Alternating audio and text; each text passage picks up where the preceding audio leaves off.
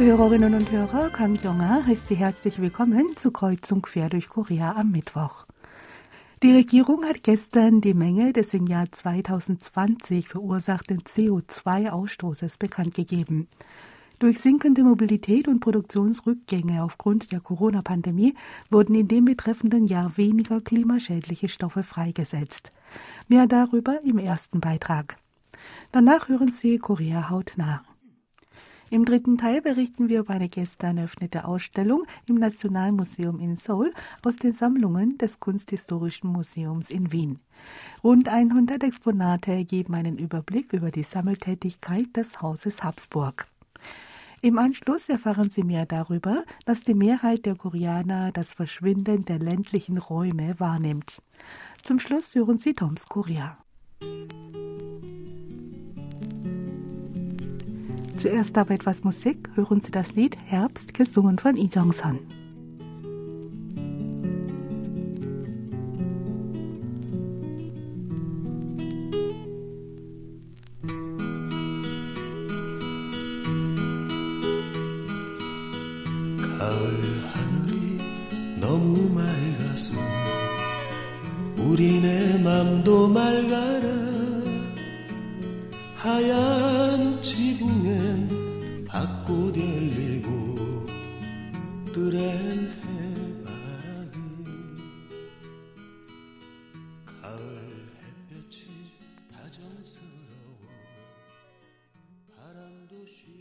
Die Regierung in Südkorea gibt jedes Jahr die vorläufig geschätzte Menge der ausgestogenen Treibhausgase des vorhergehenden Jahres bekannt. Nach einer gründlichen Berechnung, die mehrere Monate dauert, wird der offizielle endgültige Wert bekannt gegeben. Im Juni letzten Jahres wurde die Emissionsmenge des Vorjahres, also des Jahres 2020, auf 648,6 Millionen Tonnen geschätzt. Am gestrigen Dienstag wurde nun der endgültige Wert veröffentlicht, der 1,2 Prozent über dem geschätzten Wert und damit bei 656,22 Millionen Tonnen liegt. Der Pro-Kopf-CO2-Ausstoß lag damit 2020 bei rund 12,7 Tonnen. Zu beachten ist, dass die Menge des CO2-Ausstoßes im Jahr 2018 mit 727 Millionen Tonnen einen Höchstwert erreichte und seitdem rückläufig ist. Im Jahr 2018 befand sich Südkorea auf Platz 7 auf der Rangliste der weltweiten CO2-Emittenten. Aus dem Grund hatte Südkorea das Image eines Klimabösewichts angehaftet. Das Land hat jedoch seitdem beständig seine Emissionen reduziert. 2019 wurden 701 Millionen Tonnen gemessen. Für das darauffolgende Jahr 2020 liegt nun ein erneut reduzierter Wert von 656 Millionen Tonnen vor. Ein Großteil der niedrigen Emissionen für das Jahr 2020 ist der Corona-Pandemie zuzuschreiben. Durch nachlassende Mobilität und Produktionsrückgänge wurden weniger klimaschädliche Gase freigesetzt.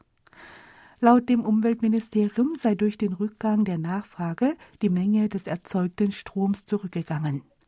Es wurde vor allem 13,7 Prozent weniger Strom aus Kohle erzeugt, sodass die Emissionen aus Kohlekraftwerken um mehr als 10 Prozent sanken. Die Chemieindustrie setzte 1,1 Prozent mehr Treibhausgase frei, dahingegen ging der CO2-Ausstoß in der Stahlindustrie um 3,4 Prozent zurück.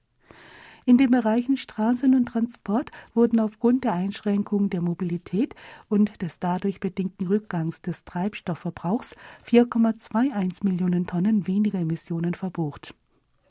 Insgesamt konnten somit 2020 im Vorjahresvergleich die Emissionen um 6,4 Prozent reduziert werden. Klimadaten lassen jedoch darauf schließen, dass nach einem Rückgang des CO2-Ausstoßes aufgrund der Corona-Pandemie die Emissionen nun wieder gestiegen sind. Nach vorläufigen Schätzungen ist der Ausstoß von Treibhausgasen im Jahr 2021 um 3,5 Prozent auf 679,6 Millionen Tonnen gestiegen. Ein wichtiger Grund für den Anstieg ist, dass sich die Corona-Krise dem Ende zuneigt und die Konjunktur wieder anspringt. Südkorea hatte bei der 26. UN-Klimakonferenz versprochen, bis 2030 seine klimaschädlichen Emissionen um 40 Prozent gegenüber dem Stand von 2018 herunterzufahren. Ziel ist es, bis 2050 die Klimaneutralität zu erreichen. Es muss aber intensiv an der Reduzierung von Emissionen gearbeitet werden, wenn dieser Zeitplan eingehalten werden soll.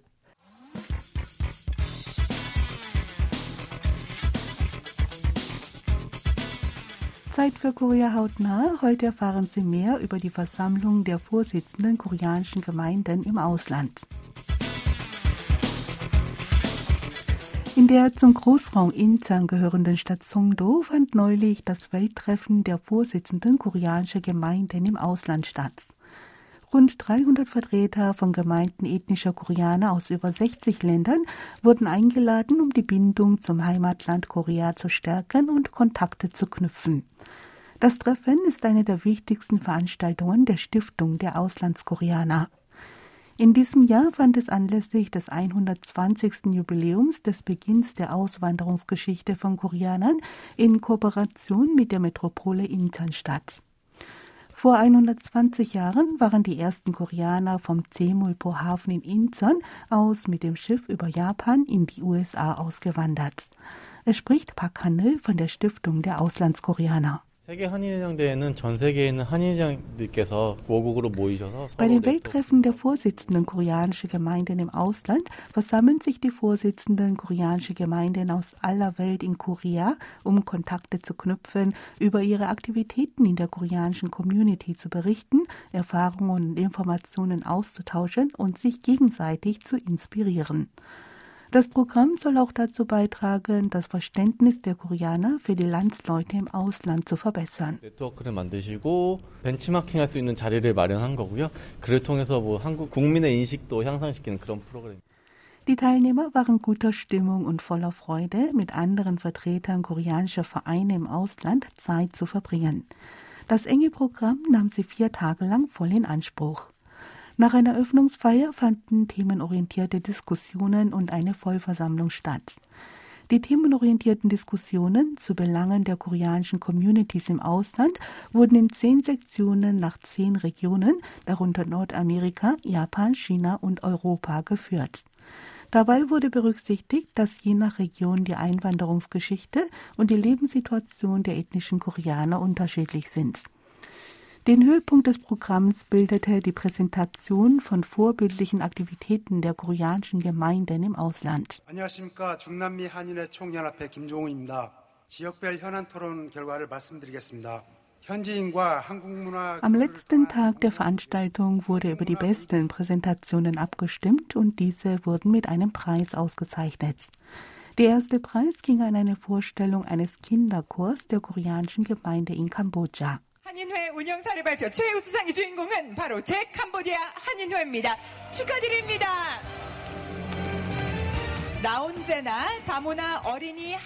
Darüber hinaus hatten viele weitere Vertreter der koreanischen Gemeinden über ihre Aktivitäten berichtet. Die Präsentationen waren eine Inspiration für alle anderen Anwesenden hören wir zum Schluss den Vorsitzenden der koreanischen Community von Atlanta, Lee Hong-gi, und den Vorsitzenden einer Gemeinde in Indien, Cho Sang-hyun.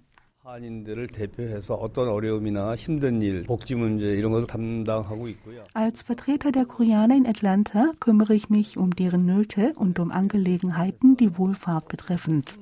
Ich bemühe mich ständig, unseren Landsleuten zur Seite zu stehen. Neulich veranstalteten wir ein Korean Festival.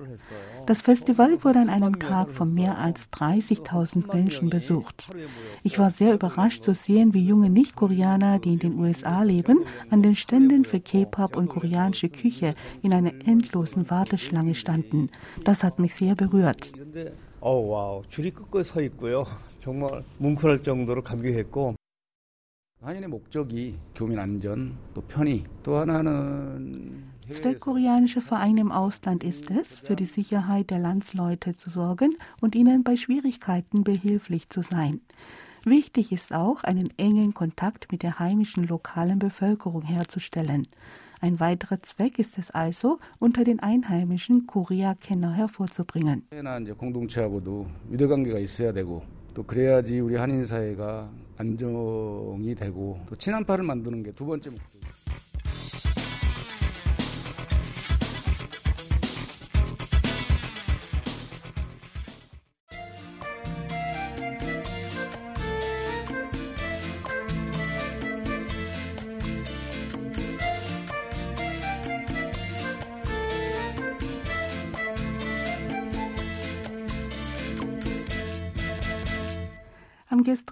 Dienstag wurde im Nationalmuseum in Seoul eine große Ausstellung mit Objekten aus der Sammlung der Habsburger Dynastie eröffnet, die über 600 Jahre lang bedeutende Teile Europas regierte. Die Ausstellung Six Centuries of Beauty in the Habsburg Empire findet anlässlich des 130. Jubiläums der diplomatischen Beziehungen zwischen Österreich und Korea statt.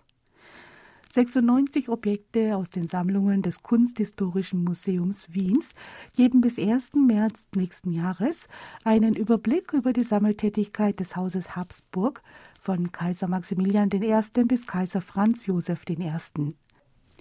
Darunter sind berühmte Gemälde von europäischen Malern des Barock, kunsthandwerkliche Arbeiten und Ritterrüstungen. Bereits eine Stunde vor der gestrigen Eröffnung um 12 Uhr hatte sich eine lange Warteschlange von Besuchern gebildet. Vor den Gemälden der großen barocken Künstler wie Rubens und Diego Velázquez, vor den kunsthandwerklichen Arbeiten des europäischen Mittelalters und den prächtigen Ritterrüstungen drängten sich so viele Besucher, dass man kaum einen Fuß vor den anderen setzen konnte. Eine Besucherin Hong So-yeon sagte gegenüber der Zeitung Hanyang, beim Anblick der Exponate habe sie wieder diese Ergriffenheit verspürt, die sie vor einigen Jahren bei ihrem Besuch des Kunsthistorischen Museums in Wien erlebt habe. Yang Seung-mi, Kuratorin des Nationalmuseums, sagte, dass jedes der Werke eine wichtige kunsthistorische Bedeutung habe. Die Gestaltung der Ausstellung sei darauf fokussiert gewesen, den Besuchern die Geschichte Europas und die Kultur des Barock auf eine interessante und verständliche Weise näher zu bringen. Klassische Musik soll den Besuchern dabei helfen, sich in die Betrachtung der Objekte zu vertiefen und deren Verständnis zu erweitern. An der Stelle, an der Objekte aus der Sammlung von Maximilian I., Kaiser des Heiligen Römischen Reiches, ausgestellt sind, erklingt ein Musikstück des Komponisten Heinrich Isaac, der zu seiner Zeit im Dienst der kirchlich-staatlichen Zeremonien von Maximilian I. stand. Vor dem Porträt von Kaiserin Maria Theresia ist die 48. Sinfonie von Haydn zu hören, die der Komponist der Habsburger Regentin gewidmet haben soll. In einem kleinen gesonderten Ausstellungsraum, die ausgewählten Werken der flämischen Malerei gewidmet ist, steht in der Mitte eine Vase mit Blumen aus verschiedenen Jahreszeiten. Dahinter befindet sich das Gemälde von Jan Brügel dem Älteren, Blumenstrauß in einer blauen Vase. Die für Öffentlichkeitsarbeit zuständige Mitarbeiterin des Nationalmuseums Ihyonju sagte, dass Brügel in dem Gemälde Blumen aus verschiedenen Jahreszeiten und von Insekten angefressenen Blumen den Kreislauf des Lebens des Menschen dargestellt habe. Die Besucher äußerten sich beeindruckt von der Gestaltung, die den Eindruck erwecke, man befinde sich in einem Museum in Europa. Ihnen gefiel auch das Sofa, das vor dem 2,7 Meter großen Porträt von Marie Antoinette aufgestellt wurde. Hier und dort wurden fensterartige offene Installationen angebracht, so beispielsweise auch zwischen Ritterrüstungen aus der Sammlung von Ferdinand II. Durch dieses Fenster sieht man ein Porträt von Ferdinand II. Die Sektion mit Objekten aus der Habsburger Sammlung aus dem 18. Jahrhundert ist nach dem Konzept des Schlosses Schönbrunn gestaltet.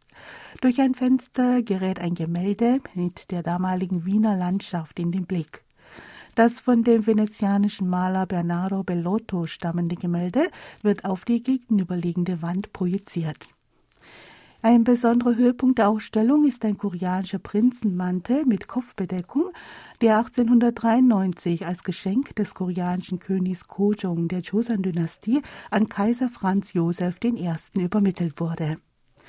In der letzten Kammer können die Besucher das Geschehene noch einmal Revue passieren lassen. Auf Tabletts können Sie Exponate, die Sie besonders beeindruckt haben, auswählen und Ihre eigene Habsburger Kollektion zusammenstellen.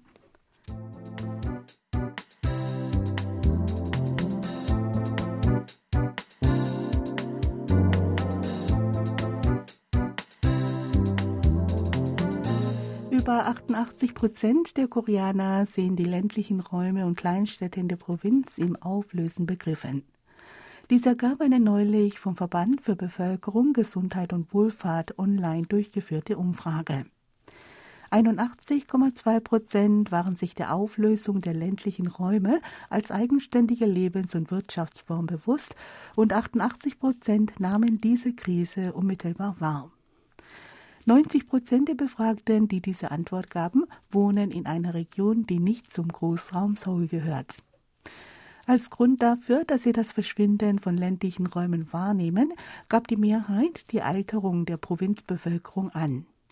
Am zweithäufigsten wurde mit 24 Prozent der größer werdende kulturelle und wirtschaftliche Graben zwischen der Hauptstadtregion und den restlichen Regionen genannt. Drei von fünf Befragten waren bezüglich einer Lösung gegen das Verschwinden ländlicher Räume pessimistisch. Über die Hälfte meinte, dass gute Arbeitsplätze geschaffen werden müssten, damit das Land und kleine Provinzstädte und Landkreise erhalten bleiben. An zweiter Stelle folgte die Erweiterung der Infrastruktur und an dritter Stelle der Umzug von Regierungsbehörden in die Provinzstädte und Landkreise.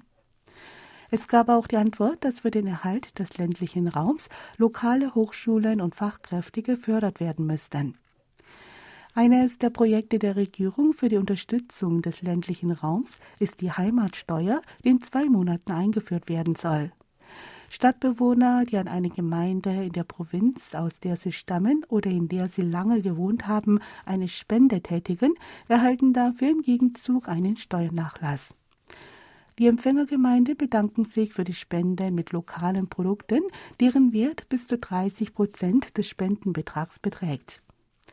Eine von Hanguk Research Ende Juli durchgeführte Umfrage ergab jedoch, dass nur 27 Prozent der koreanischen Bürger über dieses System Bescheid wissen. 36 Prozent befürworteten die Heimatsteuer und 39 Prozent sind bereit, in Zukunft einen Beitrag hierfür zu leisten. Rund 70 Prozent gingen davon aus, dass mit der Einführung der Heimatsteuer durch den Kauf von Produkten aus dem Ort als Geschenk die lokale Wirtschaft belebt werde. Das Beispiel Japans, das bereits 2008 eine Heimatstadtsteuer einführte, zeigt, dass die Auswahl der Geschenke über den Erfolg des Systems entscheidet. 82 Prozent der Befragten waren damit einverstanden, ein Geschenk als Dank für die Spende zu bekommen. Welche Geschenke werden bevorzugt? Das Jungbuk-Institut hat bei jetzigen und ehemaligen Bewohnern der Provinz Nord-Chungcheong eine Umfrage darüber durchgeführt. Die Mehrheit von 61,6 Prozent bevorzugte als Geschenk lokale Spezialitäten, darunter insbesondere landwirtschaftliche Erzeugnisse wie Reis, Obst sowie Fleischprodukte. Die zukünftigen Spender wollen auch genau verfolgen, ob die Beträge für die Förderung und Entwicklung der lokalen Gemeinde auch genutzt werden. 66 Prozent wollten über den Nutzungszweck ihrer Spende selbst entscheiden. Allerdings wollten nur 25 Prozent für ihre Heimat oder Heimat ihrer Eltern spenden.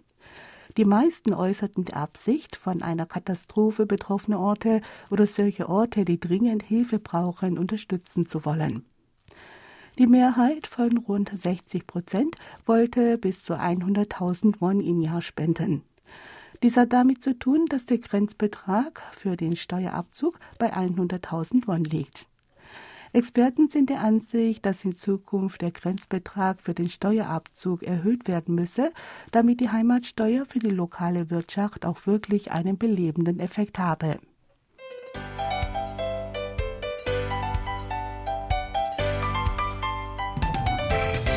Toms Korea. In fast jedem Reiseführer über Korea ist zu lesen, dass man hierzulande kein Trinkgeld gibt. Und in der Tat, Restaurants und Cafés etwa haben meist runde Preise und bezahlt wird immer an der Kasse, nie bei der Bedienung. Restaurants haben ihre Kasse in der Regel am Ausgang, oft mit einer festen Angestellten dahinter, meist eine Frau, die an der Bedienung gar nicht beteiligt war. Da fällt es nicht leicht, sich bei einer sehr gastfreundschaftlichen Bedienung erkenntlich zu zeigen. Und die meisten Cafés pflegen Selbstbedienung wie im Fastfood-Restaurant. In Taxis muss man meist sehr krumme Preise bezahlen. Doch seit vielen Jahren kann man dort bequem mit einer Kreditkarte oder sogar mit der T-Money-Karte für Busse und U-Bahnen bezahlen, über die wir vor einigen Wochen geredet haben. In diesem Fall berechnet der Taxifahrer, meist ein Mann, den exakten Fahrpreis, egal wie krumm er ist. Also haben die Reisebücher recht? Oder, Sebastian? Hast du schon mal irgendwem Trinkgeld gegeben? Also wenn ich so nachdenke, Trinkgeld, wenn, dann im Taxi. Das kommt durchaus mal vor. Und ich habe auch erlebt, dass der, der, Taxifahrer, meistens sind ja doch, sind es ja doch Männer, dass der mir auch mal was erlassen hat, damit es ein runder Betrag ist. Also das ist dann so ein Geben und Nehmen. Aber mittlerweile ist es wirklich so, dass die Kreditkartenzahlung bevorzugen oder man hat sich das Taxi mit der App bestellt, dann wird ja sowieso automatisch abgebucht. Also das hat sich auch erledigt, jetzt im Taxi Trinkgeld zu geben, weil man das äh, immer elektronisch macht oder bargeldlos.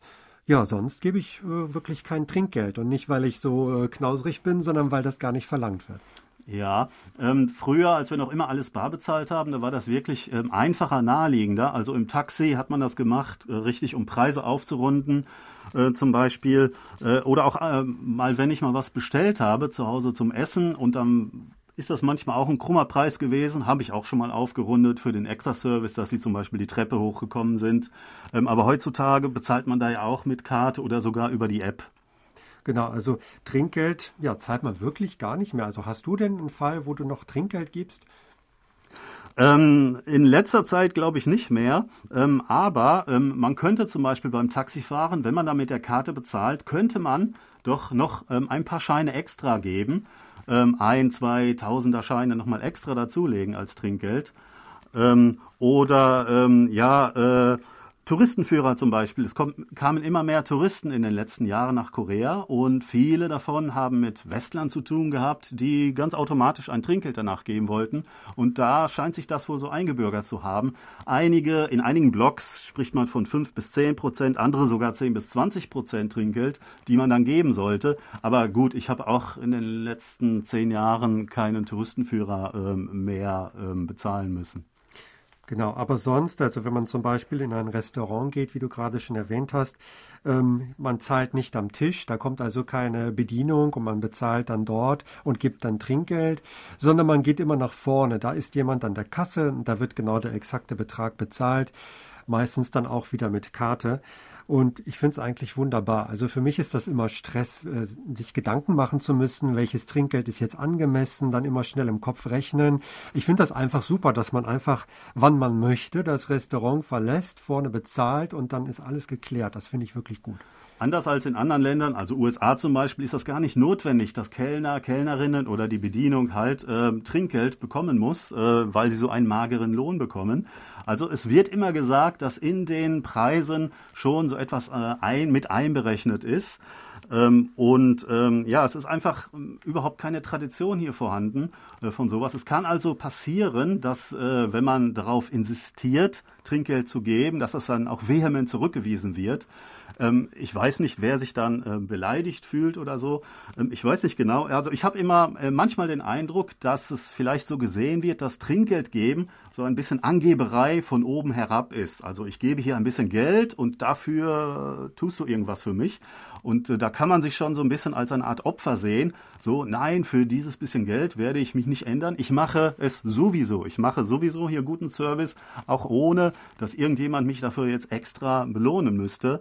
Ähm, das tue ich aus, aus meinem Herzen heraus sozusagen. Also es ist eine ganz, ganz andere Sichtweise hier. Ja, ich weiß jetzt nicht, wie es zum Beispiel in Hotels wäre. Da weiß man natürlich schon, dass Ausländer äh, gerne Trinkgeld geben oder dass es in anderen Ländern durchaus auch üblich ist. Vielleicht ist man da gegenüber Trinkgeld aufgeschlossen, er freut sich dann einfach drüber und das kommt dann alles in eine gemeinsame Kasse und man macht dann irgendwas, irgendwann was Schönes damit. Das kann durchaus sein. Aber so normal im Alltag muss man sich äh, über Trinkgeld keine Gedanken machen. Ja, in vielen Hotels, besonders mit mehreren Sternen, wo viele Westler auch unterkommen, da ist auch offiziell schon äh, ein äh, 10% extra Betrag für Service mit einberechnet. Also wenn man sich die Rechnung genau ansieht, dann gibt es immer 10% extra. Ähm, das ist also schon irgendwie mit abgedeckt in den offiziellen Preis. Ähm, andererseits, wenn man halt selbst das Bedürfnis hat, zum Beispiel der Reinigungskraft für das äh, Hotelzimmer noch was äh, extra zu geben, dann wird immer gesagt, man sollte das Geld nicht einfach irgendwo liegen lassen offen, denn dann wird es als Besitz des Gastes immer angesehen, sondern in einen Umschlag tun und dann offen auf den Schreibtisch legen. Dann kann es auch als Geschenk äh, akzeptiert werden, wenn man äh, zum Beispiel aus dem Zimmer ausgezogen ist. Ähm, andererseits gibt es auch mehrere oder immer mehr ja, Restaurants oder Bars, wo so ein ähm, Tip-Jar, also so ein großes Glas äh, auf der Theke oder so steht oder neben der Kasse, wo man dann halt noch ein paar Scheine extra rein äh, tun kann. Ähm, ja, als eine Art Trinkgeld, äh, die dann für alle insgesamt, äh, das dann für alle insgesamt vorhergesehen ist. Das ist auch eine schöne Sache. Also wenn ich sowas sehen würde, dann wäre ich da auch gerne bereit, noch was reinzutun, gerade auch wenn Wechselgeld übrig bleibt, wobei man ja meistens äh, bargeldlos bezahlt. Also das ist ja auch ein Punkt. Also es fällt ja wenig äh, Wechselgeld an oder Kleingeld. Aber ja, das würde ich dann schon machen, aber es ist eben nicht üblich. Nein, es könnte ähm, aber ähm, sich weiter verbreiten, ähm, vorausgesetzt es kommen weitere Touristen ins Land, äh, jetzt nach der Pandemie, ähm, die weiter äh, Trinkgelder gerne geben möchten. Und äh, ja, dann könnte sich das vielleicht ändern. Wir werden sehen, wir sind gespannt ähm, und sagen auf Wiederhören bis nächste Woche. Thomas Kuklinski-Reh. Und Sebastian Ratzer auf Wiederhören.